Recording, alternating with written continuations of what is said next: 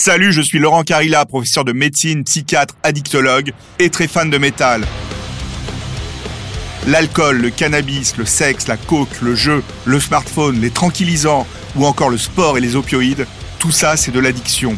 Je vais vous raconter différentes histoires d'addiction, le plaisir qui devient souffrance et tous les risques pour la santé.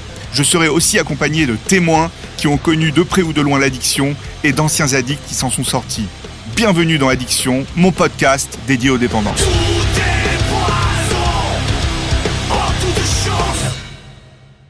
Dans ce podcast, je vais vous parler d'addiction aux jeux vidéo et vous présenter Aurore, qui n'a pas réalisé de suite qu'elle avait un comportement addictif, même en passant des heures devant son écran. Ma consommation de jeux vidéo, quand même, ça ressemble beaucoup à la consommation de cannabis que j'avais en fait.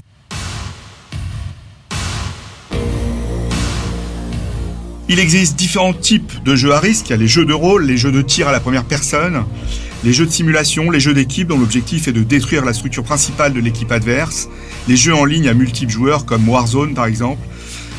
Tout ceci est à risque d'hyper-usage. Il y a même des jeux simples et très colorés comme Candy Crush ou Minecraft qui peuvent être à risque. L'utilisation de tablettes ou de smartphones augmente ce risque et il faut bien sûr respecter les normes d'âge pour ces jeux. Alors quels sont les facteurs de risque? De développer des difficultés avec les jeux vidéo bah, Pour les hyper usagers, on retrouve différents types d'éléments. Il y a le fait de considérer les jeux vidéo comme un échappatoire aux problèmes de la vie quotidienne ou aux difficultés émotionnelles comme la tristesse, la faible estime de soi ou l'insécurité. Ceci est amplifié lorsque le contexte familial est compliqué.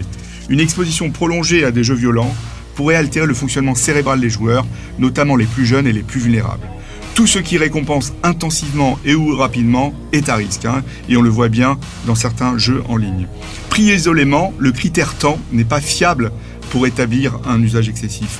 Il faut qu'il soit associé à une rupture dans d'autres domaines de la vie quotidienne, comme l'abandon d'activités habituelles, l'apparition de difficultés scolaires, sociales ou professionnelles. Alors, il y a de nombreuses conséquences de l'hyper-usage des jeux vidéo, avec des conséquences négatives sur le plan relationnel. On voit moins les amis, on voit moins la famille, on a moins d'activités sociales, on a de moins bons résultats scolaires, on peut avoir des désordres psychologiques et des désordres physiques.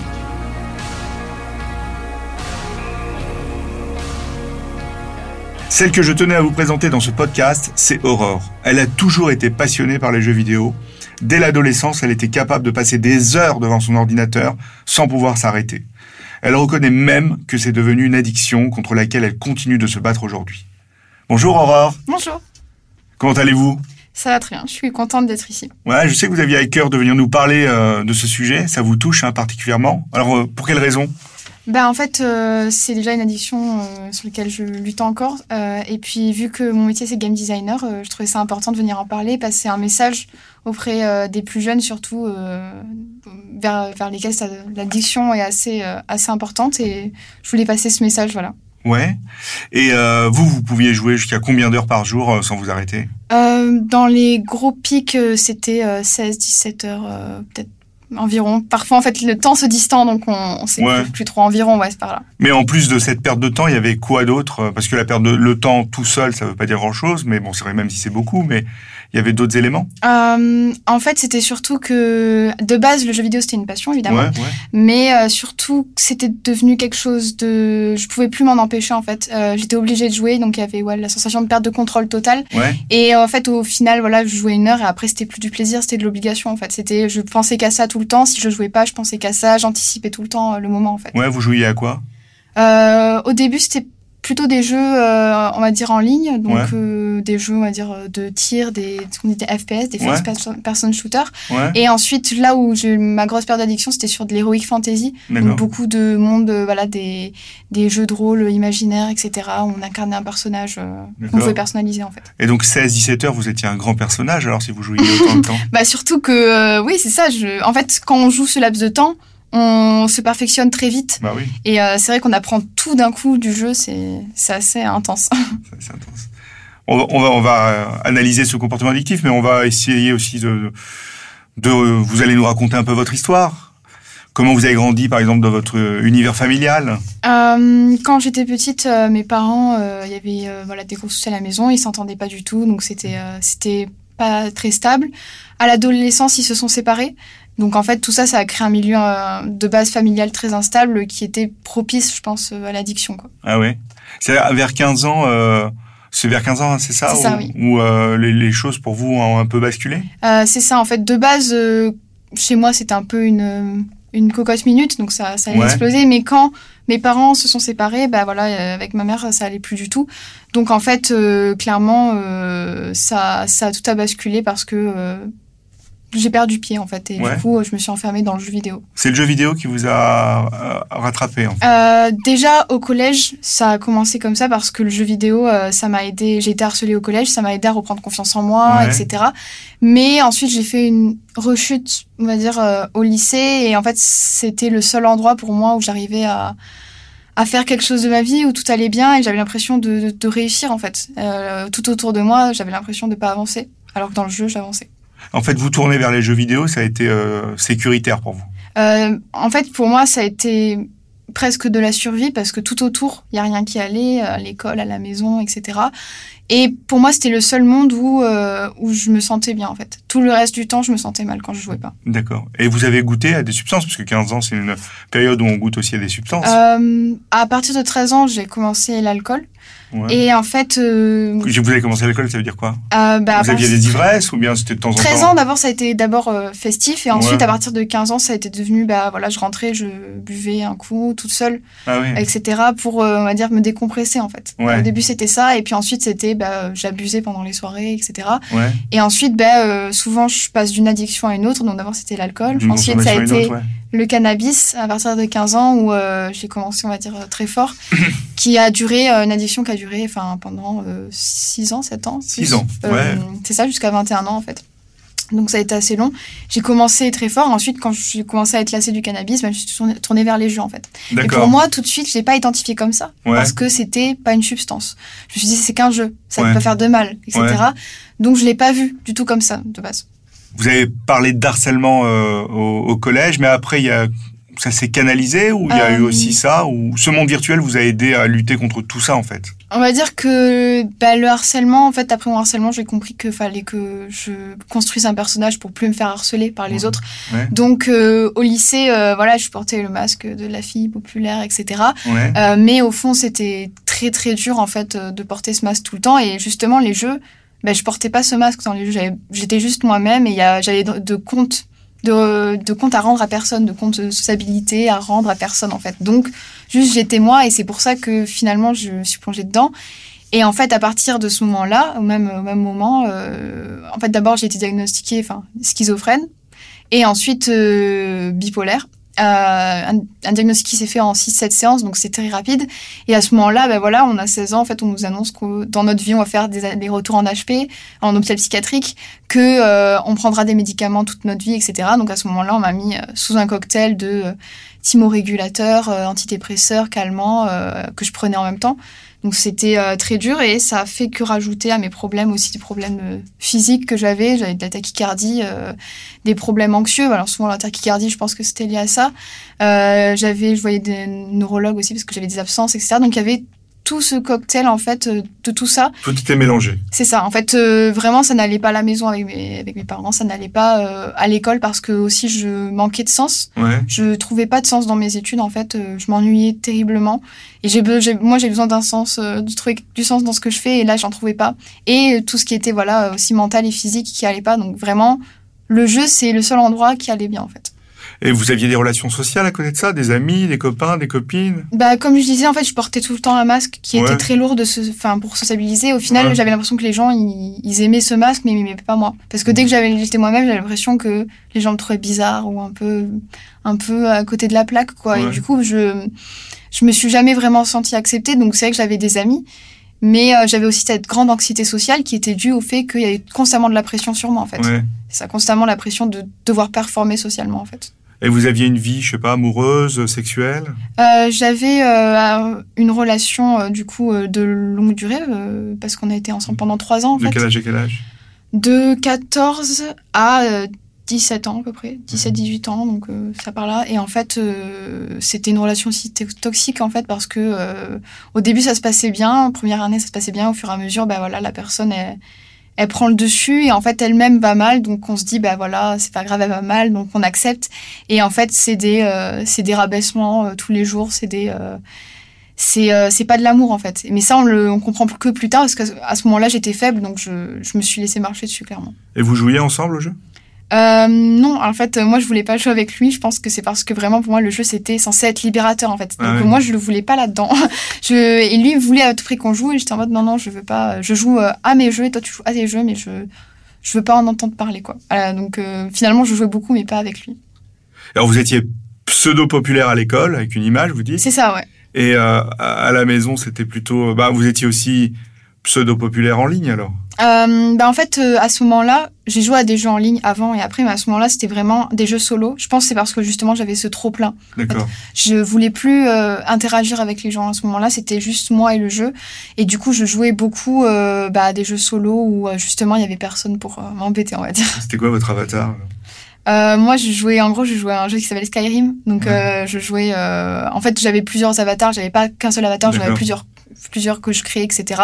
Et, euh, et ce que j'aimais bien, c'est vraiment bah, pouvoir le personnaliser totalement. Euh, et ça devenait un peu une extension de nous au final. Ouais. Et vous dépensiez de l'argent dans ces avatars? Euh, Non, pas du tout. En fait, c'est un jeu qu'on achète et en fait. Il n'y avait pas des patchs, des choses comme ça à acheter Non, non, non. En fait, c'était vraiment. Enfin, moi, j'ai acheté le jeu et ça me. Le jeu a tellement de, comment dire, de contenu que j'avais pas besoin d'acheter derrière. C'était tellement riche. Par contre des, des, on va dire des goodies, donc c'est-à-dire des petits pulls, des trucs comme ça. Ça, oui, j'étais très friande de ça. Et donc, il n'y avait pas d'interaction en ligne avec d'autres joueurs quand vous étiez en ligne? Vous parliez pas avec d'autres? À ce moment-là, non. À, à ce moment-là, c'est quel âge? euh, 16, 16 ans, c'est ça, première Ouais, 16 ans. première, c'est ouais, ça. 16 ans. Et du coup, euh, avant, j'avais joué quand je sortais de mon harcèlement du collège. Ouais. Donc là, oui, en effet, euh, j'avais des interactions avec les joueurs, etc. Euh, mais euh, à ce moment-là, là où il y a eu ma grosse période, ma plus grosse période d'addiction, je pense, c'est à ce moment-là euh, où je pouvais jouer du coup 16-17 heures, comme je disais. 16 Euh, heures là, perte de contrôle. En fait, c'est déjà c'est perdre de repère du temps. Donc, Ouais. euh, c'est-à-dire on joue, on se dit ah en fait, euh, on voit la nuit se coucher ou le soleil se lever parce Ouais. que ben, en fait on se dit bah en fait ça fait euh, ça fait six heures que je joue, et j'en sais rien. Et ensuite c'est euh, clairement le on veut arrêter de jouer parce qu'on on s'aperçoit que c'est trop mais on n'arrive pas. Ouais. Parce que dès qu'on arrête, c'est dans notre tête et ça tourne euh, En boucle. En boucle. Quand, quand on consomme euh, une substance, Ouais. euh, quand on la consomme plus, ben en fait on a envie, on y pense tout le temps en fait. Et vous aviez des signes de manque à l'arrêt? Euh, ben, on va dire que des signes de manque, c'était de l'énervement, des sautes d'humeur, en fait. Parce Essentiellement. Que, ouais, c'est ça. Il n'y avait pas de manifestation physique. Euh, ben, en fait, euh, je sais que quand je jouais, moi, j'avais pas, je pouvais avoir des migraines, etc. Donc, c'était plus quand je jouais pas, j'avais Ouais. pas de migraine. Mais Mhm. on va dire que c'était vraiment euh, mental, en fait. Mais c'était mental euh, très fort parce que ça tourne, ça tourne dans la tête et en fait, on a envie juste de le faire C'est sortir. des envies irrésistibles de faire. Ouais, c'est ça. Et puis surtout, euh, l'envie d'arrêter d'y penser. Genre d'y jouer, parce que Ouais. quand on se dit en y jouant, on va arrêter d'y penser, mais c'est pas, c'est pas la solution. Mais sur le coup, on se dit que ça va marcher, quoi. Et vous avez déjà tenté de réduire? Euh, j'avais, ben en fait, à ce moment-là, comme je disais, en fait, euh, cette période-là, je m'aperçois pas que c'est trop, parce que je n'ai pas tendance à m'apercevoir. Donc je me dis, c'est juste, euh, voilà, c'est un jeu, ça peut pas faire de mal, euh, c'est pas une drogue, machin et tout. Donc je me dis, il y a pas de souci. Donc j'essaye pas de ralentir parce que personne me le dit. Mon père euh, de base est assez laxiste, donc euh, il me fait des petites remarques marrantes dessus, euh, etc. Mais sans plus, quoi. Donc personne me met de stop, moi je continue. Vous continuez. C'est ça. Et après, par la suite, vous n'avez pas tenté de réduire? Euh, en, par la suite, plus tard dans ma vie, quand j'ai eu des rechutes, euh, j'ai tenté de réduire parce que bah, à ce moment-là, j'avais un travail, etc. Mais si vous avez eu des rechutes, il y a eu des arrêts alors? Il y a eu des arrêts en effet. Bah, juste Ouais. après, en fait, après cette, euh, comment dire, ce, quand, quand j'étais au lycée, à partir de 16-17 ans, euh, En en terminale. terminale, quand je suis rentrée en terminale, c'est ça. Il y a eu, en gros, euh, j'ai fait euh, la connaissance de ma meilleure amie Ouais. et c'est elle qui m'a sorti de ça parce qu'en fait, là où avant, quand ça allait pas, à l'école, chez ma mère, etc., en fait, je m'enfermais dans les jeux. Et là, elle me disait, mais viens, on sort, viens, on va faire des choses, etc. Et vu qu'il y avait quelqu'un qui m'attendait, quelqu'un que je voulais pas décevoir et qui je voulais lier, lier une amitié, bah, je disais, d'accord, très bien, on sort. Ouais. Et en fait, au fur et à mesure, j'ai reappris à découvrir le monde extérieur Ouais. avec elle, en fait. C'est elle qui m'a qui m'a aidé, qui m'a guidée parce que quand j'allais pas bien, je pouvais me confier à elle, en fait. Donc c'était une sorte de thérapeute finalement? Un petit peu, ouais, franchement. euh, oui, c'est ça. Elle était, en même temps, elle est très, comment dire, elle a beaucoup de tact, donc Ouais, c'est clair ouais. que ça aide beaucoup, mais je pense que c'est très important d'avoir euh, ce genre de personnes autour de nous quand ça va pas, parce que avant ça, moi, il y avait personne pour euh, me dire d'arrêter, pour me prendre par la main, pour me dire, mais en fait, pourquoi tu joues autant? Qu'est-ce qui se passe vraiment? Donc vous avez fait plein d'activités avec elle, euh, sociales. C'est ça, ouais. Et après, il y a eu un retour en arrière, il y a eu des rechutes. Euh, quand, euh, c'est-à-dire j'ai fait mes, j'ai fait, du coup j'allais en post-bac, donc j'ai fait euh, une, une, école, etc. Pendant encore l'école, je me suis faite encore harceler. je pense que c'est récurrent. Quand quelqu'un se fait harceler, généralement, ça revient. C'était quoi, du cyberharcèlement? Non, là, c'était harcèlement en classe par des gens de, de, la classe. Et du coup, en fait, j'ai fait une, autre phobie scolaire. je suis plus allée en cours pendant deux mois à peu près. Ouais. Et en fait, pendant ces deux mois, là, j'ai totalement rechuté. Donc, je jouais bah là, je jouais sans arrêt, en fait, c'est ça. C'est euh, bah, pareil, je suis rechutée vers euh, plutôt 12-13 heures parce que j'essayais de, de là je, prenais peut-être conscience que c'était peut-être un peu trop. Et mais en même temps je jouais. Là c'était plutôt des jeux compétitifs. Donc le but c'était pas le même. C'était pas de m'enfermer dans quel un type de jeu compétitif? Euh, je jouais beaucoup à Overwatch d'accord et en fait euh, c'était le but c'était pas de m'enfermer euh, dans comment dire dans un jeu immersif où il y avait plein de contenu là c'était vraiment devenir la plus forte.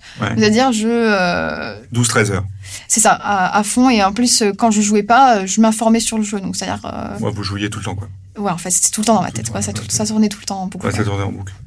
Et euh, il y avait des conséquences de tous ces jeux, en fait, de tout ce temps passé à jouer, euh, de toute cette perte de contrôle, des conséquences, je sais pas, sur le physique, sur le moral? Ah ben, en fait, euh, moral, ce qui peut être parfois démoralisant, c'est qu'on joue un jeu en boucle et en fait, on a l'impression d'être nul dessus. Donc, euh, ça peut, c'est souvent sur les jeux compétitifs, c'est le cas. On se dit, en fait, on joue en boucle et en fait, plus on va jouer, plus on va atterrir sur des gens forts mais en même temps, nous, on va baisser dans le classement parce qu'on va se dire, en fait, on atterrit que sur, que sur des gens forts et en fait, on, on, on gagne pas.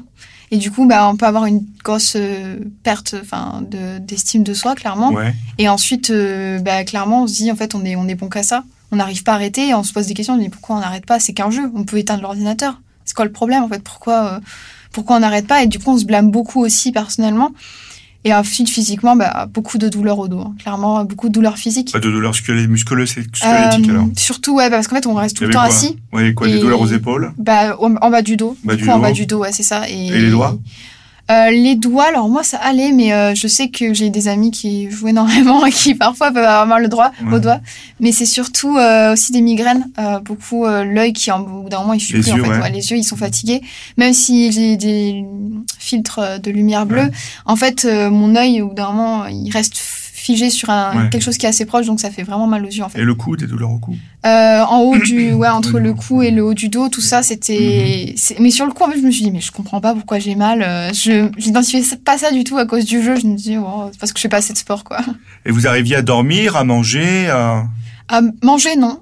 Euh, ça, en fait, euh, je je sentais même pas la sensation de faim ouais. quand j'étais dans le jeu je sentais même pas, pas non. Vous grignotiez pas n'importe quoi Ça m'arrivait parfois, mais il y a des fois où euh, clairement je je sautais les repas et parfois juste je grignotais un petit peu de pain devant euh, entre les parties ou quoi. Euh, mais c'était je je sautais beaucoup de repas et en ce qui concerne dormir, ben en fait parfois même quand je dormais, je le revoyais défiler devant ma tête tout ce qui est des parties etc. Donc euh, même mes rêves, parfois, ils s'étaient tournés autour de ça, parce que forcément, bah, quand on joue beaucoup, on pense à ça tout le temps, donc le cerveau, il rêve de ça aussi. Donc vous restiez à la maison, à jouer C'est ça. Pas d'école euh, non, en fait, euh, je j'arrivais plus à aller à l'école à un moment. Ouais, parce que vous m'avez dit vous avez arrêté deux mois, mais après vous avez repris l'école. Euh, après, oui, en post-bac, oui, mais quand c'était au lycée, quand j'ai eu une grosse période où je jouais énormément, là, c'était, j'allais pas à l'école, j'arrivais J'arrivais pas, en fait, c'était trop dur socialement parlant. Euh, J'arrivais pas à me concentrer à l'école. Euh, J'étais très distraite de base, donc euh, c'était compliqué. Si vous deviez comparer tous ces jeux, cette activité de jeu à, à une drogue ou à des jeux d'argent, ça vous parle, ça? Bah, clairement, je pense que il y a quelque chose avec les jeux d'argent qui se ressemble beaucoup. C'est on lance une partie. En fait, si on gagne, on se dit ah, je suis en bonne veine, je relance une partie. Mmh. Et si on perd, on se dit euh, ah non mais je peux pas partir sur une défaite. Et en fait, on, a toujours un prétexte pour relancer. En fait, ça, ça m'a fait vraiment penser au, jeu d'argent euh, quand je l'analyse ensuite. Et sur les substances, ben en fait, il n'y a pas le côté euh, modification des perceptions, mais il y a vraiment le côté anticipation. C'est-à-dire, on anticipe, on imagine le moment où on va se mettre sur le jeu, où je vais jouer, etc.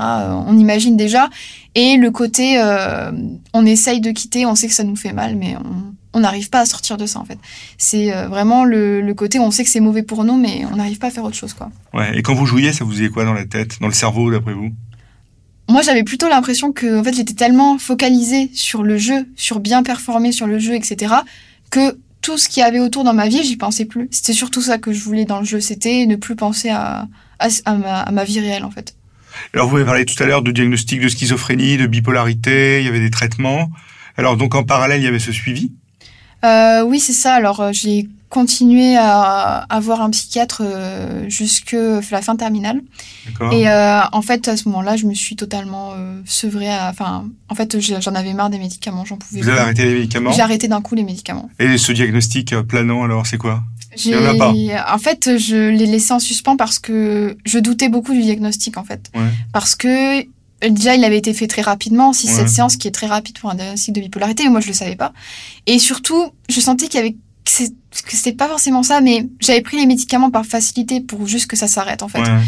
Et euh, j'ai arrêté les médicaments, donc euh, bon, bah, syndrome de sevrage qui a été assez dur, mais j'ai arrêté les médicaments pendant euh, un moment mhm. sans avoir de rechute, on va dire, dans ma bipolarité. Donc là, j'ai commencé à me poser des questions. Mais c'était quoi les tableaux, le tableau de bipolarité que vous faisiez? C'était quoi des dépressions, des épisodes d'excitation? En gros, j'avais énormément d'épisodes graves, enfin de dépressions graves.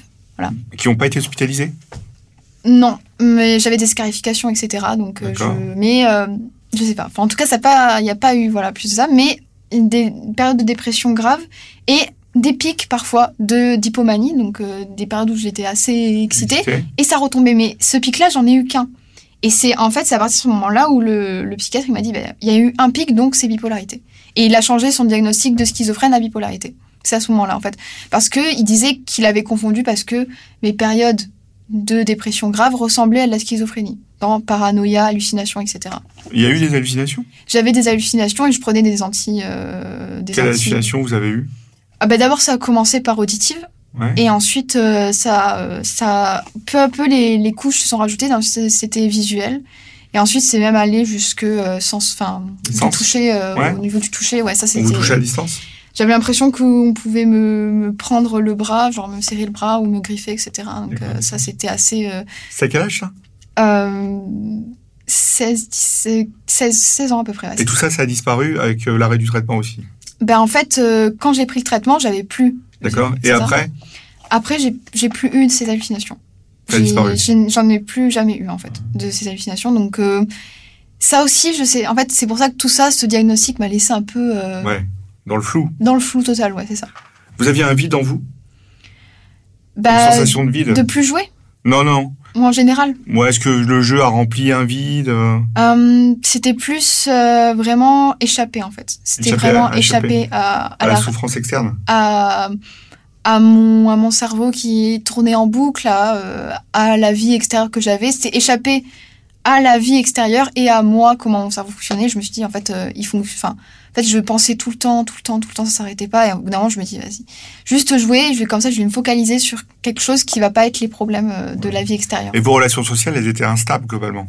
Oui, de base, euh, bah, vu que je portais un masque, ouais, au bout d'un moment, bah, le masque, il, se, il se cassait en deux et bah, les gens voyaient vraiment qui j'étais et et je pense que bah, du coup, c'est pas ce à quoi ils s'attendaient en fait. Donc forcément, Et les scarifications, alors elles venaient quand? Elles venaient avec le jeu, indépendamment du jeu, ou le jeu a remplacé les scarifications? En fait, c'était assez similaire dans le fait où c'était des pics. C'est-à-dire qu'il y a des fois où je pouvais pas m'empêcher de me scarifier, genre c'était plus fort que moi. C'est quoi les avant-bras? C'est quoi? Euh, Avant-bras, cuisse aussi. Je me souviens toujours de ça, c'est un, un peu douloureux, mais c'est sûr que c'est vraiment des pics en fait. Et le jeu, c'est pareil. Il y a des, vraiment des jours où d'un coup, je vais pas me contrôler, je vais jouer. Euh, et je vais pas m'apercevoir que je mange pas, que je dors pas. Et c'est dans ce côté euh, pic de, de, de, je ne peux pas m'empêcher de le faire. Ouais, crever, quoi. Ça, exactement. Mmh, mmh. Et euh, vous êtes dans un fonctionnement en tout ou rien, vous, plutôt? Oui, totalement. En fait, c'est mmh. même que je m'aperçois pas que je suis dans l'excès, en fait. Je m'aperçois pas que je suis dans l'excès. Et soit je fais pas les choses, soit je les fais à, fond. Mais du coup. Il n'y a pas de limite. C'est ça. En fait, le problème, c'est que je sais. En fait, c'est même pas que je veux pas les poser, c'est que je sais pas où elles sont. Donc euh, c'est encore plus compliqué. C'est que je veux pas ne pas les poser parce que je sais que c'est dangereux, mais je n'arrive pas à les, à, les connaître en fait. Ouais, d'accord. Et pendant le confinement, alors, c'est comment? Pendant le confinement, euh, j'étais premier confinement. Euh, premier confinement, j'ai été confinée avec mon ex copain. Donc mhm comment dire, euh, le fait qu'il y avait quelqu'un aussi, ça m'a aidé. À chaque fois, c'est quelqu'un à côté qui me ralentit, on va dire. ouais. Et parce que moi-même, je ne connais pas, c'est la personne qui me dit non, mais là, tu vas trop loin. Parce que si on me laisse toute seule, moi, je ne sais pas. Ouais. Et du coup, bah, en fait, au final, euh, le premier confinement, il a été euh, vachement bénéfique parce que je jouais pas énormément, mais surtout, j'ai arrêté aussi le cannabis. Donc, ça m'a beaucoup Super. aidé. Et, euh, et c'est en arrêtant le cannabis que je me suis aperçue que le jeu vidéo c'était une addiction. Mais ah avant, je m'en suis. Non, avant, Faites l'analogie là au premier confinement. Exactement, parce qu'en fait, c'est quand j'ai arrêté, je me suis dit, mais ma consommation de jeux vidéo, quand même, ça ressemble beaucoup à la consommation de cannabis que j'avais, en fait. Et c'est là que je me suis dit, mais en fait, c'est exactement pareil. Ça m'a euh, frappé comme un éclair, quoi. Je me suis dit, mais. Et en fait, c'est très tard que je me suis dit, parce que je n'ai pas du tout conscience, comme je dis, pas conscience des limites. Donc, je ne voyais pas que c'était un problème, en fait. Et donc, il y a eu un déclic pour tout stopper? euh, Ben, en fait, là, le jeu, à ce moment-là, j'étais pas en période, on va dire, addictive. Mhm. Donc, je me suis dit, ah, mais euh, bon, de toute façon, je ne replongerai pas, etc. Bon, spoiler, ça ne s'est pas, ça ouais, j'ai replongé. Mais euh, c'est vrai que ça a été un déclic parce que je me suis dit, enfin, en fait, il se passe un peu quelque chose d'exceptionnel, le premier confinement, etc.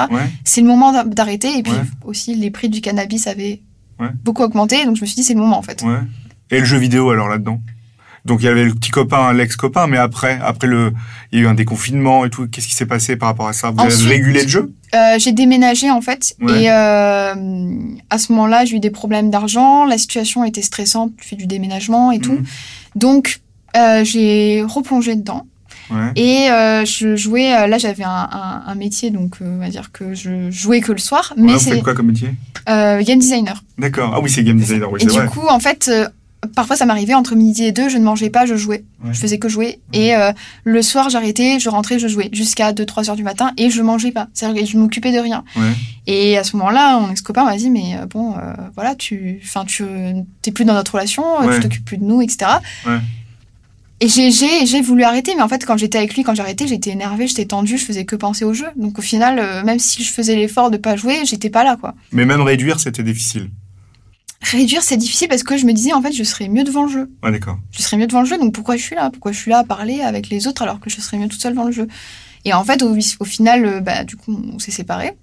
Euh, en partie à cause de ça. Vous êtes séparés de votre ex-petit copain C'est ça. Et en fait, au final, euh, là, ça a été. Euh, là, il n'y avait plus rien pour m'arrêter. Donc là, ça pas. Comme je disais, à chaque fois qu'il n'y a plus rien pour m'arrêter, ça devient. ouais, c'est devenu. C'est la porte ouverte, c'est ça. Et en fait, là, c'était c'était je mangeais plus du tout, je m'occupais plus de l'appart, euh, je m'occupais plus de, de, de, rien. Vous vous occupiez même plus de vous, non? Euh, ah mais non mais ça c'est sûr mais ça euh, c'est le premier la première chose qui est passée à la trappe c'était moi et ensuite ça a été euh, l'appartement etc et après je me suis aperçue que euh, qu'il y avait quand même voilà il y avait enfin je pouvais même plus manger parce que la vaisselle était sale j'avais plus rien à manger. Ouais. je faisais pas les courses parce que je bah, je n'aime pas faire les courses donc voilà quoi. Et il y a quelques semaines vous avez eu un déclic? Euh, en fait, oui, ça. Je suis allée voir euh, une spécialiste pour la mâchoire parce qu'en fait, euh, de base, j'ai j'ai des problèmes à la mâchoire. Ouais. Et en fait, en, en, parlant avec moi, elle voit quand même qu'il y a une grosse dominante somatique. En fait, je somatise énormément au niveau de la mâchoire. Elle me dit, mais moi, je pense que vous êtes vous êtes H, HQI et que HPI. Euh, HPI, HQI, oui, enfin, ouais, c'est du coup ouais. même ouvert. Voilà, au QI en tout cas. Et elle, me, et elle me dit, je pense qu'il y a, y a aussi peut-être un trouble du spectre autistique ou un, un trouble du déficit de l'attention. C'est euh, différent quand même. oui, c'est ça. Mais, mais, elle, vu qu'elle n'est pas spécialiste, elle mmh. m'a renvoyé vers un neuropsychologue ouais. pour passer les tests. Elle m'a dit, voilà, je vous donne l'adresse, etc. Ouais. Moi, bon, H, HPI, euh, mes parents s'en doutaient un petit peu, mais on n'avait jamais fait les tests parce que bah, c'est très cher et puis mes parents, ils s'en fichaient un peu. Mais j'avoue que autisme et trouble de l'attention, je, voilà, j'étais en mode, moi je connaissais pas du tout euh, ouais. ce que c'était, donc j'étais un peu, pourquoi pas. Et en fait, je suis allée voir la neuropsychologue. Vous a testé? D'abord, on a fait des anamnèses, du coup, les ouais, séances où on parle, etc. Ouais. Et elle me dit, en effet, ouais, il y a pas mal de choses qui ressortent. Et elle m'a donné des ressources pour moi aller m'informer dessus. Et ensuite, on a passé les tests, du coup, de QI et des tests euh, d'attention, des tests, euh, du coup, de, de sur l'autisme, etc. Et alors, quels sont ces résultats? J'ai hâte de le savoir. Et ben, du coup, euh, H, HPI, euh, ça s'est avéré. Euh, et pour le trouble de l'attention et euh, trouble autistique, elle m'a dit que c'était très, très, très probable. Le problème, c'est que bah, neuropsychologues, en fait, ils peuvent pas poser de diagnostic. Ah oui. Donc, euh, elle m'a renvoyé vers des euh, vers un, psychiatre. Des, des, des, psychiatres, etc. Sauf que pour l'autisme, c'est bouché. C'est très difficile d'avoir un diagnostic d'autisme. C'est très long et tout. Donc euh, là, euh, je, je, suis un peu en recherche. Mais euh, en, en, tout cas, voilà, elle m'a fait, euh, elle m'a en tout cas beaucoup aiguillée. J'ai appris énormément sur moi-même. Et en fait, euh, le fait aussi d'avoir été testé euh, HPI, je me suis, ça m'a fait prendre confiance en moi. Ouais. Parce que de base, euh, bah aussi peut-être à cause du trouble du spectre autistique, je comprenais tout de travers. Euh, J'avais l'impression d'être à côté de la plaque. Au final, le fait de me dire, en fait, je suis pas à côté de la plaque, c'est juste genre, je suis un peu dif peut-être différente, mais ouais. c'est pas, j'ai pas un problème en fait. Et mon cerveau, il va très bien. Et au final, le fait de me dire tout ça, ça m'a fait prendre confiance en moi et ça m'a fait prendre confiance, enfin conscience aussi de mes, de mes rouages, on va dire, de comment je fonctionne.